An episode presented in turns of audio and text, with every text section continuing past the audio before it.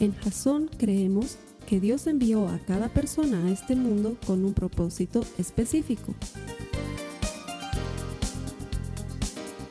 Nuestra misión es ayudarte a que tengas una relación personal con Jesús y a través de ella encuentres ese propósito para tu vida. Queremos ayudarte a alcanzar ese propósito. Es nuestra oración que este podcast te ayude a tener visión, a tener jazón.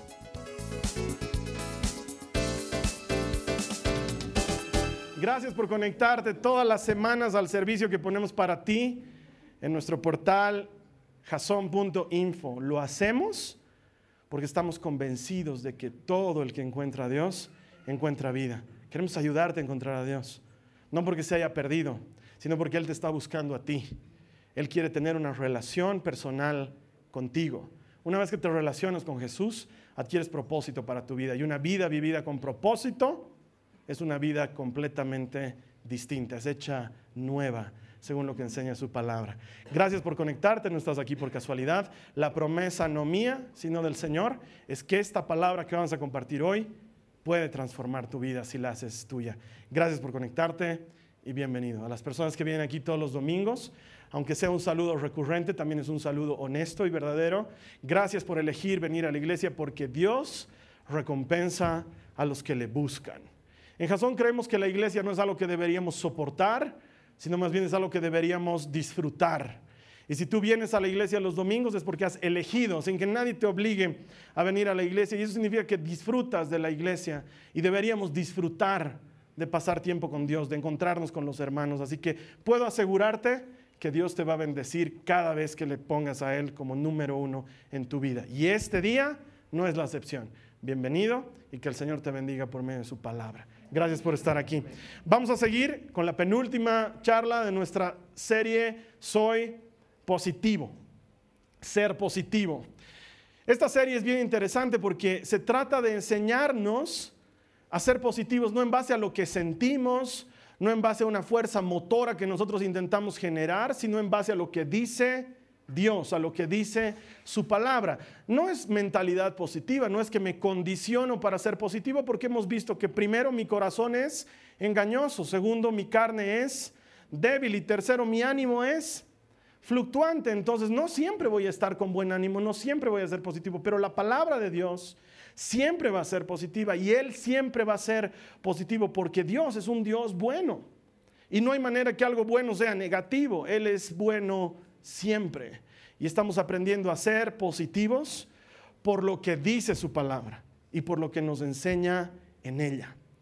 Hemos visto durante varias semanas actitudes de una persona positiva y hoy te voy a compartir una de mis, de mis favoritas pero al mismo tiempo una de las que más me ha costado abrigar en mi vida y una de las que todavía me significan lucha, una de las cuales en las, en las que me encuentro todavía creciendo y estoy seguro que tú también. La Biblia nos enseña que gran parte de ser positivos debería radicar en que seamos como Dios, seamos a la altura del varón perfecto, según lo que enseña Efesios, alcancemos a parecernos a Él. Y una de las características más importantes de Dios es que Él es generoso. Es un Dios que da siempre. Él no tendría por qué darnos cosas. Él no tendría por qué bendecirnos. Pero en su naturaleza el dar es algo normal, es algo frecuente. Él es generoso en sí mismo. Y entonces, gran parte de ser positivos es que nosotros también seamos generosos, porque somos hijos de Dios y podemos heredar su naturaleza de generosidad. Acompáñame por favor a tu Biblia, a Efesios precisamente, al capítulo 2, al verso 8. Vamos a ver lo que dice la palabra de Dios en Efesios 2, 8. Está hablando Pablo enseñando y dice, a nosotros Dios los salvó por su gracia, cuando ustedes creyeron. Ustedes no tienen ningún mérito en esto. Y aquí viene el gran regalo. Es un regalo de Dios. Yo me animaría a decir que es un regalo extravagante. No es un regalito, es un regalazo. de esos que no son frecuentes de recibir en la vida. Porque sí, uno suele recibir regalos de la gente que nos ama sobre todo, pero qué espectacular es cuando te dan un regalo extravagante, algo más allá de lo que imaginabas o esperabas, y recibes generosamente de alguien más. Y esa es la salvación. No solamente es motivo para que seamos positivos como lo veíamos en anteriores semanas, porque sabemos cuál es nuestro destino eterno, porque nuestras deudas han sido canceladas, porque no pesa sobre nosotros la carga del, pesado, del pecado, perdón, pero sobre todo porque no lo merecíamos. Ninguno de nosotros lo merecía. No hay nada que tú y yo podamos hacer para adquirir esa relación personal con Dios por medio de Jesucristo. Nada. Y esto es algo que se ha ido dejando de lado en la predicación del Evangelio, cuando es la parte central del Evangelio, que lejos de Dios no somos nada, pero que hemos sido hechos cercanos por la sangre de Cristo y al haber sido hechos cercanos hemos sido hechos nuevas criaturas. Y ese es un regalo extravagante, porque no podíamos pagarlo ni en todos los días de nuestra vida, pero Jesucristo pagó el precio de ese regalo para ti y para mí y nos lo entrega por su amor gratis. Es un regalo extravagante. Me trae a la memoria esa hermosa historia que Jesús nos cuenta en el Evangelio de Lucas. Sé que la vas a recordar.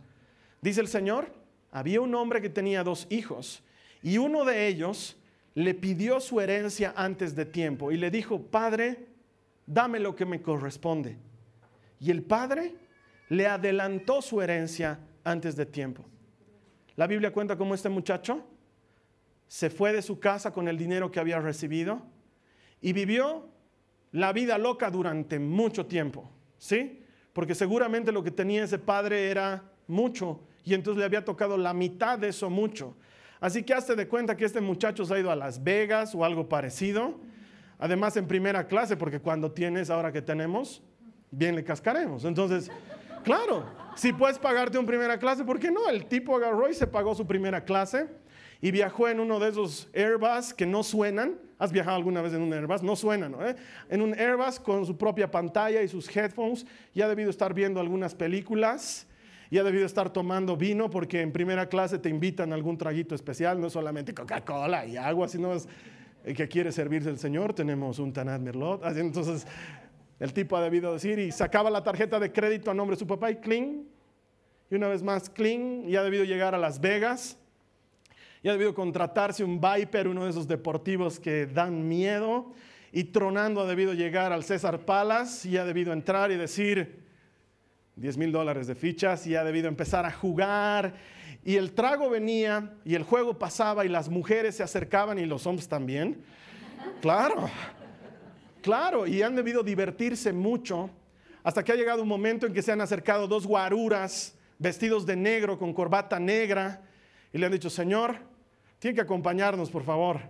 Él ha dicho, no, si yo ni siquiera sé contar cartas, no estoy haciendo nada malo. No, el problema es que usted ya no tiene plata y no puede estar jugando aquí adentro, fuera. Y lo despacharon, porque, como dirían vulgarmente, se farreó toda la plata. Se la tomó enterita se quedó sin un mango. Ah, qué buena expresión es esa, ¿no? Se quedó sin un mango. No tenía nada. Yo estoy seguro que lo llevaron con el dueño del casino y del hotel y le dijeron, bueno señor, si usted quiere seguir aquí porque tiene una habitación y eso va a tener que pagarlo, va a tener que empezar a lavar platos y a recoger basura y hacerse cargo de algunas cosas. Y ese cuando lo escuchamos recién en términos que se acercan a nuestra realidad actual, recién captamos también la situación que le está pasando a este muchacho. Entonces pasa muchos días fregando platos y trapeando baños y no creo que los baños de lugares en los que la gente consume mucho alcohol sean muy agradables. Entonces la pasa trapeando y limpiando y le toca recoger las sobras en uno de esos lugares. Si alguna vez has viajado a uno de estos lugares, hay mucho desperdicio y él recoge las sobras y dice, ay, como quisiera comer un poquito de ese bistec que han dejado a medio comer porque se está muriendo de hambre y no tiene para comprarse ni siquiera un one dollar value meal. Sí, una de esas comiditas baratas de restaurante de comida rápida. No, no le alcanza. Y en lo que está botando basura se come unos choclos. Porque se está muriendo de hambre. Quiero que entiendas que eso es lo que le está pasando. Han pasado varios días No tiene internet para llamar a su papá y decirle, papito, se me ha sobregirado la tarjeta o pásame algo. Está en serios problemas. Unos días come un plátano a medio comer, otros días no come nada. Los del restaurante y el hotel y el, casino se enojan y dicen, no, este come desperdicios y está dando mala imagen al hotel y lo botan a patadas. Sale del lugar, no tiene dinero, no tiene dónde alojarse y busca algún trabajo. Y la Biblia dice que el único trabajo que consigue es alimentando cerdos. Jesús elige este animal con especial cuidado, porque no es lo mismo alimentar cerdos que alimentar perros, que son animales domésticos. No es lo mismo alimentar cerdos que alimentar vacas u ovejas. Alimentar cerdos en la mentalidad de un judío era alimentar el peor animal. Ellos estaban prohibidos de comer cerdo, estaban prohibidos de relacionarse con un animal así de impuro. Y este hombre termina haciendo de lo impuro su trabajo. De alimentar lo más impuro, su trabajo. ¿Cuánto ganaría? No sé. Ha debido ser muy poco, porque la Biblia dice que se antojaba de las comidas que comían los cerdos. Y si tú has visto las comidas que comen los cerdos, no comen cosas ricas, comen cáscaras y desperdicios y lo que uno considera basura, y para el cerdo eso es una maravilla. Y este hombre, este muchacho, se antojaba de eso. Hasta que un día, cuando lo botan de la frontera porque su visa ya no le daba más, y aparece lejos de la frontera en Venezuela, donde sí lo aceptan porque es un país latinoamericano amigo de la CAN. Entonces, que es verdad, así es que si no lo imaginas no entiendes el problema. Él dice, ¿qué hago aquí? ¿Qué hago aquí?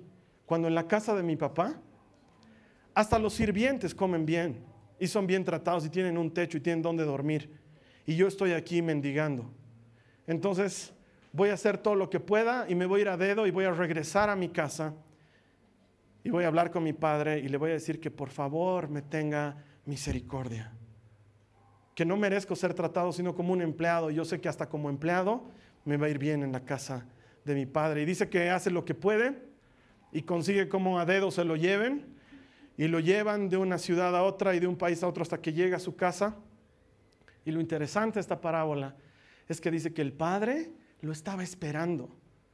Que no es que llegó y su papá había salido porque estaba atendiendo sus negocios, sino que el padre estaba a la puerta de la casa, expectante de que algún momento su hijo regrese.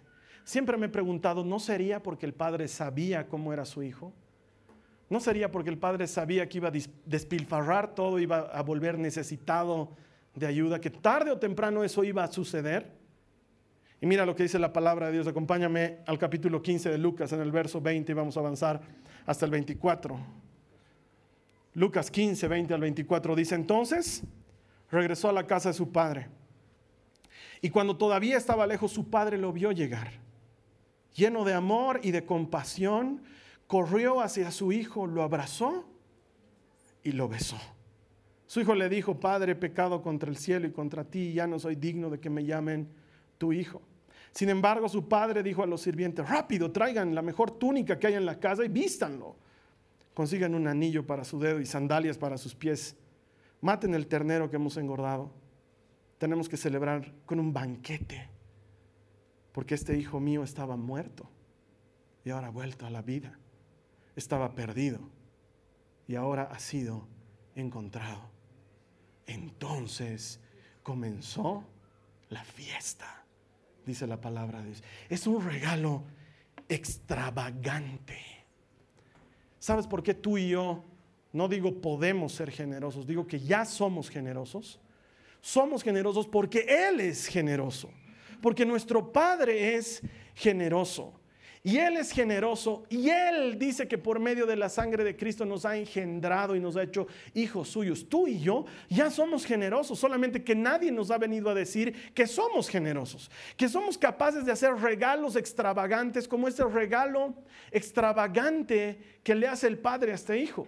Porque probablemente si tú o yo hubiéramos sido ese papá, le hubiéramos dicho, ah, qué bonito, ahora aparece el señorito, todo mugroso oliendo a chancho.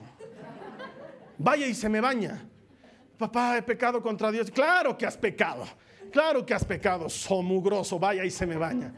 Y hablamos más tarde y estás castigado. Y el hijo hubiera entrado feliz, porque bañarse con agua caliente debe ser un regalo increíble cuando ha sido menesteroso. Pero el regalo que recibió, él no lo esperaba. Él no se esperaba este abrazo. Él no se esperaba este encuentro. No se esperaba anillo en la mano. No se esperaba ropas nuevas. No se esperaba fiesta porque regrese a la casa.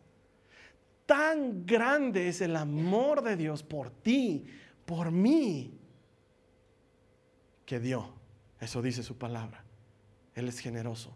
Tanto te ama que dio a su único hijo. Lo dio. Él es generoso. Y tú y yo también lo somos. Somos generosos porque nuestro Padre es generoso. Creo que el momento en el cual tú y yo podemos parecernos más a Dios es cuando estamos dando.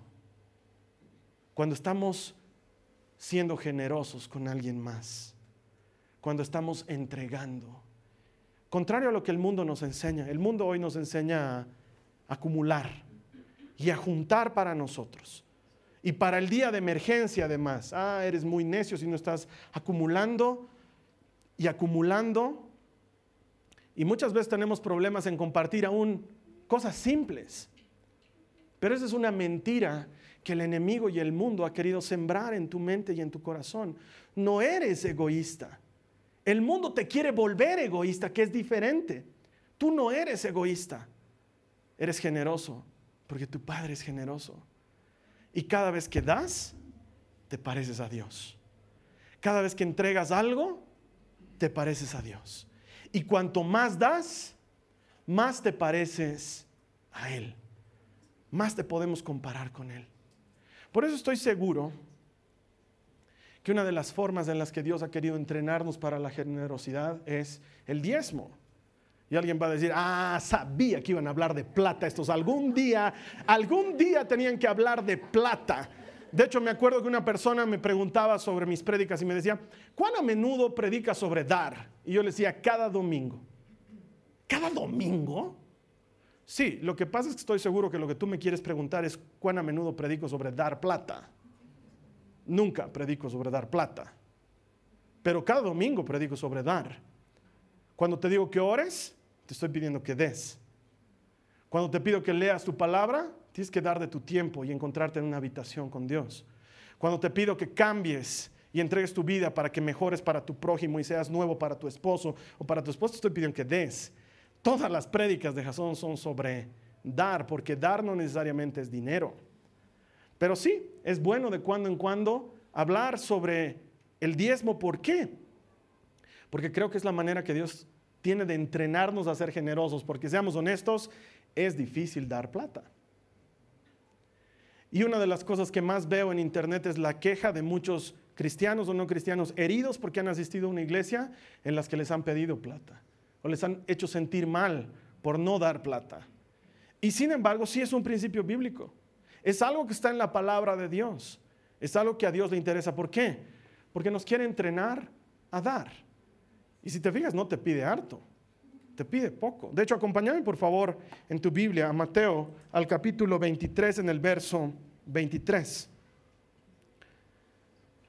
Dice el Señor, Jesús está hablando. ¿Qué aflicción les espera, maestros de la ley religiosa y fariseos hipócritas? Pues se cuidan de dar el diezmo sobre el más mínimo ingreso de sus jardines de hierbas pero pasan por alto los aspectos más importantes de la ley, la justicia, la misericordia y la fe. Y continúa Jesús diciendo, es cierto que deben diezmar, pero sin descuidar las cosas más importantes. Porque hay gente que dice el diezmo es una cosa del Antiguo Testamento y nosotros ya estamos viviendo el Nuevo Testamento y estamos viviendo la era de la gracia. Y Jesús Jesús mismo en el Nuevo Testamento nos dice, es cierto que hay que diezmar. ¿Por qué? Porque creo que se necesita fe para darlo primero. ¿Te has puesto a pensar en eso? Cuando Dios les habló a la gente en el Antiguo Testamento, les dijo, ni bien tengas tu primera oveja, esa es mía. Y así lo dice Dios en el Antiguo Testamento. La primera oveja, esa me la tienes que entregar, es mía. Y se necesita fe para darle a Dios lo primero cuando todavía no tienes lo demás. Porque otra cosa es ya tener 15 ovejas y tener una además que siempre se mete en el hueco, siempre está hurgando el jardín y te lo está arruinando y dices, bueno, si hay que darle algo a Dios, le daremos esto que tanto problema me trae. Señor, te estoy dando una oveja. Además es buenaza, come bien. No, necesita, no necesita mucha fe darle cuando te sobra. Necesita mucha fe darle lo primero. Lo primero. Lo primero te lo doy. No solo lo primero de mi dinero que es lo que la gente está mal acostumbrada a escuchar. Te doy lo primero de todo, te doy lo primero de mi tiempo, te doy lo primero de mis fuerzas. Por eso los primogénitos dicen, son para Dios. ¿Por qué? Porque es el principio de tu vigor, dice el Señor. Es el principio de tu vigor. Se lo entregas a Dios. Pero más me costó el sexto, Señor. Tengo que decirte que se me costó hartito. sí, pero en el primero estaban cifradas todas tus esperanzas. Así es cuando tienes un primer hijo. El primero es mío, dice el Señor. Lo primero, dámelo a mí. Entonces, requiere fe. Entrenarse para darle a Dios lo primero requiere dar un paso de fe. Requiere arriesgarte en tu comodidad. Porque uno dice además, no sé si me va a alcanzar, si primero le doy a Dios, no sé si me va a alcanzar. Y Dios sigue esperando lo primero, porque además te pide poco, no te pide mucho. Él no te pide que le des 50% de lo que tienes. Te dice, el primero de todos esos 10 que vas a tener, ese primero dámelo. Pero dame el primero. No me des el último. No me traigas el cojo, el tuerto, el que no te gusta. Ese no me lo traigas. Dame el que te gusta, el primero, con el que te alegras. Ese dámelo, ese es mío. Y es un entrenamiento para nuestra fe. Además que seamos honestos. Lo hemos aprendido en una, serie, que se llamaba Inefable, ¿te acuerdas? Dios es el dueño de todo, de todo cuanto existe. No hay una sola cosa que no sea de Él. Él dice en su palabra, mío es el universo y todo cuanto existe es de Él. Entonces cada vez que tú y yo diezmamos, no solamente nos estamos entrenando a ser generosos, con una de las cosas que más cuestan, sino que estamos en realidad devolviéndole a Dios lo que es de Él. No es que Señor te estoy dando de mi plata algo para ti, tu comisión, por haber hecho un gran laburo consiguiéndome laburo. Gracias, Señor. Eres un gran agente. Y como hemos acordado en este extraño negocio, 90 para mí y 10 para ti, ahí tienes tu, ahí tienes tu comisión, Padre. Gracias. Y no es como Dios que está ahí recibiendo propina y te dice, gracias, no lo merezco, gracias. No. Ese 10% es mío, dice el Señor, y el 90% que tienes también es mío. Y el lugar donde estás trabajando, donde conseguiste ese 100%, es mío. También. Y solo para estar claros, el que te paga y firma el cheque es mío. También. Y quiero que estemos absolutamente claros. Ese país donde vives, de donde compras cosas, es mío. Y el país a donde viajas es mío. El avión en el que vuelas o el bus en el que te subes me pertenece. Todo eso es mío. Todo me pertenece. Y si fueras a la luna, es mía. Yo la he creado. Ayer estaba escuchando una charla espectacular de un hermano mío que se llama Mario Vizcarra y él decía, 200, más de 200 eventos tienen que suceder para que la Tierra permita la vida desde la inclinación de la Tierra hasta su rotación, hasta su gravedad, hasta la capa de ozono. ¿Y sabes qué dice Dios? Yo lo hice. Yo lo diseñé. Así perfecto, es mío. Así que te cuento que no me estás dando nada, me estás devolviendo. Alguna vez te puse este ejemplo, pero me gusta ponerlo. Resulta ser que por uno de esos viajes en los que me contratan para ir a dar liderazgo, eh, estoy viajando y tú me dices, Carlos Alberto, te quiero pedir un favorzazo, ya que estás viajando, hermano, ya que estás viajando, tu computadora va a estar ahí sin que nadie la utilice. No me puedes prestar una semana tu computadora, yo te la voy a devolver cuando regreses. Y yo te digo, ya hermano, usala porque realmente yo estoy viajando y no la voy a necesitar. Y te la llevas, yo regreso de mi viaje y tú vienes a mi casa una noche después de mi viaje, tocas el timbre y me dices, Carlos Alberto, hemos estado orando mucho con mi esposa y hemos decidido que queremos bendecirte con esta computadora. Es para ti, hermano, te, la queremos entregar. Yo le diría, ¿qué has fumado? Me estás devolviendo mi computadora. Yo te la he dado, es mía, tú me la estás devolviendo. Es una locura cuando uno dice le estoy dando algo a Dios. No le estás dando, le estás devolviendo. Es de Él. Él es el proveedor. De hecho, la siguiente serie que vamos a ver es una serie en la que vamos a estudiar algunos nombres de Dios y la Biblia dice que Él es Jehová Jireh, el Dios que provee, el Dios que hace que nunca falte. ¿Por qué puede ser ese tipo de Dios? Porque Él es el dueño y como dueño Él es generoso. Es un Dios generoso. Entonces el diezmar, mi hermano, mi hermana, es un entrenamiento. Y hay gente que dice, no voy a poder, va a ser muy difícil. ¿Cómo hago, Carlos Alberto? La única manera que conozco es que comiences. En esta iglesia, desde el pastor hasta el que abre la puerta, todos ponen su diezmo y nadie lo pide. Nunca levantamos ofrenda. Nunca ponemos una alfolía aquí adelante y hacemos una ceremonia especial para que la gente dé plata. Es un asunto entre tú y Dios. Pero ese asunto tiene que estar claro. Es una devolución y es un entrenamiento. Y me encantaba hace unos, hace unos unas semanas atrás, en nuestro, en nuestro ayuno de 21 días, mi hermano Marcelo Vizcarra nos enseñaba, hablando sobre la época de Pablo y cómo él recogía las ofrendas. Él decía que había un pueblo muy pequeño que se quejó con Pablo de que no le dejaron participar de ofrendar. Y ellos dijeron, no nos priven del beneficio de dar. Seremos pobres, pero igual queremos dar. Queremos ser bendecidos con esa acción. Porque cuando entiendes que te pareces a Dios cada vez que das, entonces quieres parecerte a Dios. Pero también quiero decirte una verdad. Si tú no estás diezmando, no eres malo. No te sientas condenado. No te sientas mal. Porque muchas predicaciones nos han hecho creer que somos objeto de maldición cuando no estamos diezmando. Quiero decirte una cosa, estamos creciendo. Tú y yo estamos creciendo. Estamos aprendiendo. A mí no me corresponde hurgar tu corazón para que te decidas a diezmar. Eso es una tarea del Espíritu Santo y de Dios. Así como tampoco me corresponde decirte, malo, sucio, pecador, le estás robando a Dios, estás guardándote en tu bolsillo.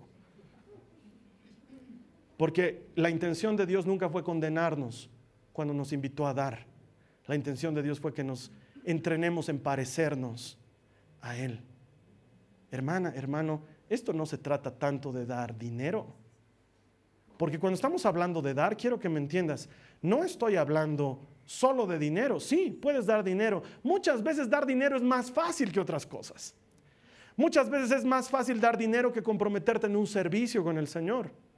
Muchas veces es más fácil dar dinero que ir a visitar a alguien a un hospital o que meterte en una cárcel y pasar por esas cosas feas y difíciles que hay en la cárcel y llegar a una persona que necesita esperanza. Muchas veces es más fácil dar dinero que dar tu propia chamarra a alguien que la necesita o tus zapatos a alguien que lo está necesitando porque son tus zapatos favoritos. Y es más fácil decir, bueno, finalmente te puedo dar dinero para que te compres unos zapatos iguales si tanto te gustan. El tema no está en el dinero, el tema está en el corazón. Lo que Dios entrena es el corazón, porque Él tiene corazón generoso. Y parecerse a Dios es ser generoso. Él nos quiere entrenar en el arte de que tu corazón esté listo. ¿Te acuerdas de esa mujer que dio dos blancas? Dice la Biblia se acercó a la ofrenda del templo, era una mujer muy mayor, y sacó dos blancas, las monedas de menos valor del sistema financiero de la época, y las puso en la caja de ofrendas. No hubo aplauso, no hubo trompeta. El siguiente que puso unas monedas fue un fariseo y ese puso varios dracmas y la gente lo aplaudió por tan gran ofrenda. Y Jesús viendo eso dijo, esta mujer dio más. ¿Por qué? Dijeron sus discípulos. Porque de su pobreza dio todo lo que tenía. Porque Dios sigue diciendo, tú miras lo de afuera, yo miro el corazón. El corazón es lo que estoy mirando. Cuando tú das algo, yo no estoy mirando lo que has dado, estoy mirando con qué corazón has dado. Y por eso la Biblia enseña en 2 Corintios que Dios ama al dador alegre, al que da con alegría. Porque entonces nos parecemos cada vez más a Dios. Acompáñame en tu Biblia a Hechos 20, al verso 35. Hechos 20, 35 dice la palabra de Dios, con mi ejemplo, está hablando Pablo, les he mostrado que es preciso trabajar duro. ¿Para qué? Para ayudar a los necesitados Pausa. No dice es necesario trabajar duro para tener un Mercedes. No dice es necesario trabajar duro para comprarte otro departamento. ¿Qué dice? Es necesario trabajar duro para dar, para ayudar, para bendecir a los necesitados. Debe ser porque nos parecemos a Dios cuando hacemos eso. Recordando las palabras del Señor Jesús. Hay más dicha en dar que en recibir. Hay más dicha en dar que en recibir.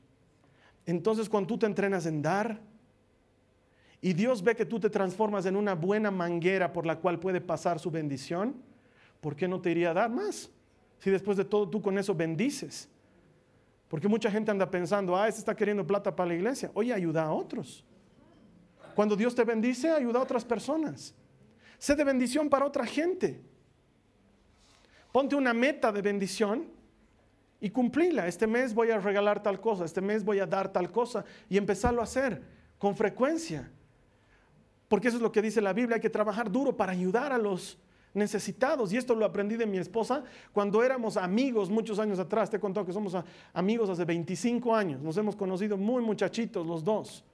Claro, ella no ha podido evitar enamorarse de mí. Sé que es inevitable. Pero si soy sincero, yo me he enamorado de ella por muchas cosas. Entre ellas, una cosa que ella siempre me decía. Era la persona más desprendida que conocía fuera de mi casa daba y regalaba. Y yo le decía, ¿por qué estás haciendo eso? Porque yo, muy desprendido, jamás he sido. Y yo le veía que le pagaba el dentista a alguien, que le ayudaba con dinero a una persona que estaba en Yo le decía, ¿qué te pasa? Y ella me decía, y yo estoy segura, me decía que si Dios me da a mí, es para que yo bendiga a alguien más. Y lo hacía. Y bendecía a otros. Hay que trabajar duro para ayudar a otros. ¿Por qué? Dice la Biblia. Porque hay más dicha. Es más bendecido dar que recibir. Y un par de años atrás, Harvard nos sale con el gran descubrimiento de la ciencia. Lo más chistoso. Harvard hace conferencia de prensa, búsquenlo en internet, no me estoy inventando. Llaman a conferencia de prensa y dice, llevamos muchos años estudiando la alegría del hombre para ver cómo es que el hombre puede ser feliz. Y nuestros estudios han dado por conclusión que el momento en el que el hombre es más feliz es cuando da. Y con eso tenemos que reconocer que algunas filosofías orientales tenían razón, hay más alegría en dar que en recibir. ¿Y qué quieren que les aplaudamos o qué? ya estaba escrito dos mil años atrás, Jesús lo había dicho. Hay más alegría en dar que en recibir. ¿Sabes cuándo te vas a sentir verdaderamente alegre? Cuando sueltes, cuando des. Tal vez el Señor hasta ahora no te ha dado la posibilidad, porque bíblicamente hablando, hay tres etapas del soltar. La primera y la más difícil porque requiere fe, el diezmo. La segunda, cuando ya estás acostumbrado a diezmar, no tienes problema en dar una ofrenda. Y no necesariamente a la iglesia, porque no estoy hablando de la iglesia, entiéndame, pero de repente ofrendas algo. Hay hermanos que me vuelven locos. Tenemos unos parlantes que hasta ahorita no hemos usado. Ha venido un hermano y me ha regalado unos parlantes nuevitos de caja mejores que los que tenemos ahorita, tan mejores que no sé cómo conectarlos todavía. Y una consola que te mueres. Si los vecinos ahorita no nos quieren con esa consola, nos vendrían a regalar su casa probablemente y ellos serían otro lado. Es una cosa de otro mundo. Y me dice, hermano, el Señor me ha dicho que les regale esto. O de repente el Señor te pone en tu corazón, ves una persona en la calle, paras tu auto, te sacas tu chamarra y se la entregas. Eso es una ofrenda. No es algo que Dios te está pidiendo que hagas, pero que pone en tu corazón en ese momento. O invitas a almorzar a un hermano a tu casa y le das de comer. Es algo que Dios te pone. Ese es el segundo nivel. Por eso te digo que todos estamos creciendo. Pero hay un nivel en el que los regalos son como los de Dios, extravagantes. Y puede pasar, puede ocurrir que un auto llegue a tu vida solamente para que se lo regales a alguien más. Y tú digas, pero yo necesito el auto. Y Dios te diga, sí lo sé, pero más lo necesita fulana de tal que es mamá soltera y lleva a su hijo todas las mañanas al colegio. Y Dios te ponga esa incomodidad en el corazón, pero fruto de que has sido entrenado en dar, un día, sin hacer aspavientos, sin sacarte un selfie regalando el auto, te acerques a la señora y le digas, no me pregunte por qué, Dios me ha dicho que le dé esto. Y suceda, como sucede en muchas partes. Y hagas un regalo extravagante, una ofrenda extravagante. Y ese día nadie te va a quitar el gozo.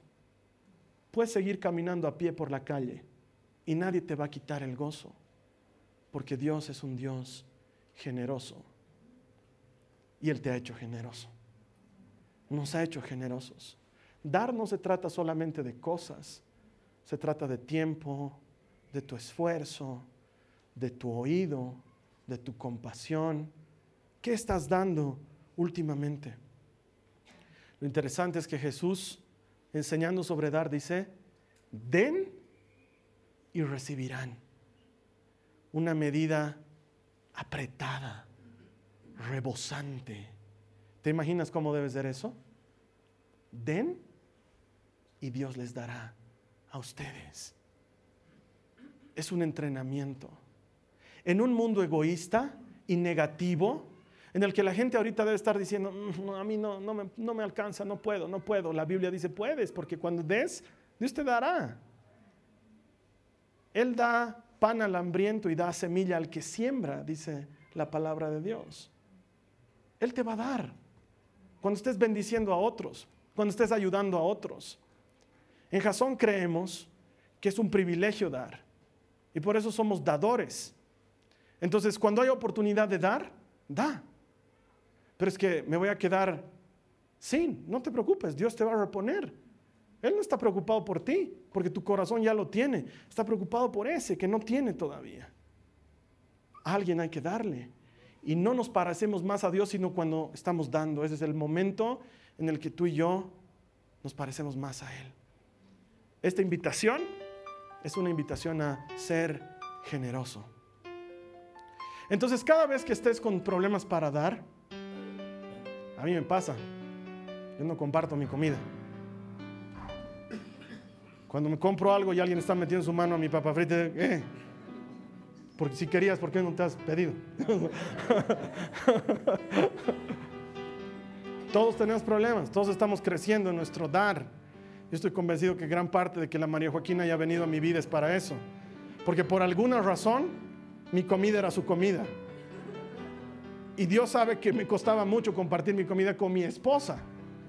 Estábamos yendo a comer algo y le decía, ¿vas a querer algo? No, de, ti voy a picar un. No. Te compraré a ti, ¿qué quieres? te compro. No, no te comas mi comida, es, es mía. Hasta que llegó la María Joaquina. Y luego me he vuelto enamorado de verla comiendo lo que yo me iba a comer. Ay, qué tonto tu ejemplo, Carlos Alberto. No, hay más dicha en dar. Sientes mucha dicha en dar.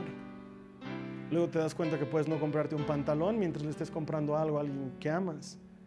Y allá afuera hay harta gente que necesita que Jesús le dé algo porque Él los ama y lo quiere hacer a través tuyo. Y que tú vivas la alegría de dar. Por eso puedes decir con confianza, soy generoso, todavía no se me nota, pero soy generoso, porque me parezco a mi Padre, me parezco a mi Señor. Amén. Vamos a orar para ser generosos, para que Dios nos ayude en esa lucha de doblar nuestra mano hacia alguien más. Si tú estás conectado hasta este momento, es porque hay algo que quieres decirle a Dios. Yo sé, porque yo lo siento de la misma manera, que tengo que crecer en dar, que tengo que crecer en mi capacidad de dar a otros cuando lo necesitan. Hagámoslo juntos. Cierra tus ojos y ora conmigo esta oración muy sencilla.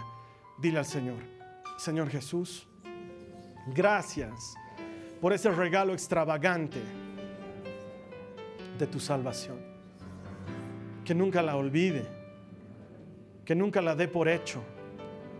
A ti te ha costado mucho pagar una deuda que yo nunca iba a poder pagar. Gracias por ese regalo extravagante. Anillo en mi mano, sandalias en mis pies, ropas nuevas, fiesta cuando no la merecía. Gracias. Enséñame a ser como tú. Soy generoso ya está en mí. Ayúdame a sacarlo, a trabajar diligentemente para ayudar a otros, aquel que lo necesita, al que está cansado, darle descanso, al que está caído, levantarlo, al que pasa por necesidad, proveerle. Hazme bendición para otros. Ponme en el medio del desierto para hacer agua vivificadora para el que pase por ahí. Quiero ser como tú. Quiero parecerme a ti. Sé, Señor, que esta es tu intención. Me someto a tu entrenamiento. Me entrego a tu palabra. En el nombre de Jesús. Amén. Amén. Una primera cosa de generosidad que puedes hacer y que nos vas a ayudar muchísimo es repartir nuestra dirección de internet como si se trataran de pipocas, ¿sí? de palomitas de maíz, de cacahuates, repartirlas por todas partes. ¿Sabes por qué? Porque es gratis, no cuesta nada. Muchas veces nos han dicho, Carlos Alberto, no venderían sus prédicas, harían buen dinerito. No nos interesa. Queremos que el Evangelio llegue hasta el último lugar del mundo y para eso tiene que ser gratis. Compartirle a alguien nuestra dirección graba una de nuestras prédicas en un disco y regalásela a alguien que la necesita, la herramienta está ahí. Tu acción es el dar. Y cada vez que das te pareces más a Jesús, porque eres generoso. La Biblia lo dice. Él te ha regalado eso. Ayúdanos a compartir el Evangelio gratis para otros. Estamos seguros que Dios sigue queriendo llegar hasta el último rincón del mundo. Lo puede hacer por medio tuyo. Sabemos que hay generosidad en tu corazón. Contamos con tu apoyo. La siguiente semana terminamos la serie Soy Positivo. Estoy seguro que lo que vamos a hablar la siguiente semana tiene el mismo poder para cambiar tu vida y para hacerte nuevo. Te voy a estar esperando aquí y en tanto tú y yo nos volvamos a encontrar, no te olvides que todo el que encuentra a Dios encuentra vida. Esta ha sido una producción de Jason Cristianos con propósito. Para mayor información sobre nuestra iglesia o sobre el propósito de Dios para tu vida, visita nuestro sitio web www.jason.info. Allí encontrarás muchos recursos para animarte en tu relación con Dios, enseñanzas, nuestro blog, prédicas y mucho más. Te lo deletreamos www.jazon.info. También puedes visitarnos en nuestro sitio en Facebook www.facebook.com barra que Dios te bendiga abundantemente. Muchas gracias.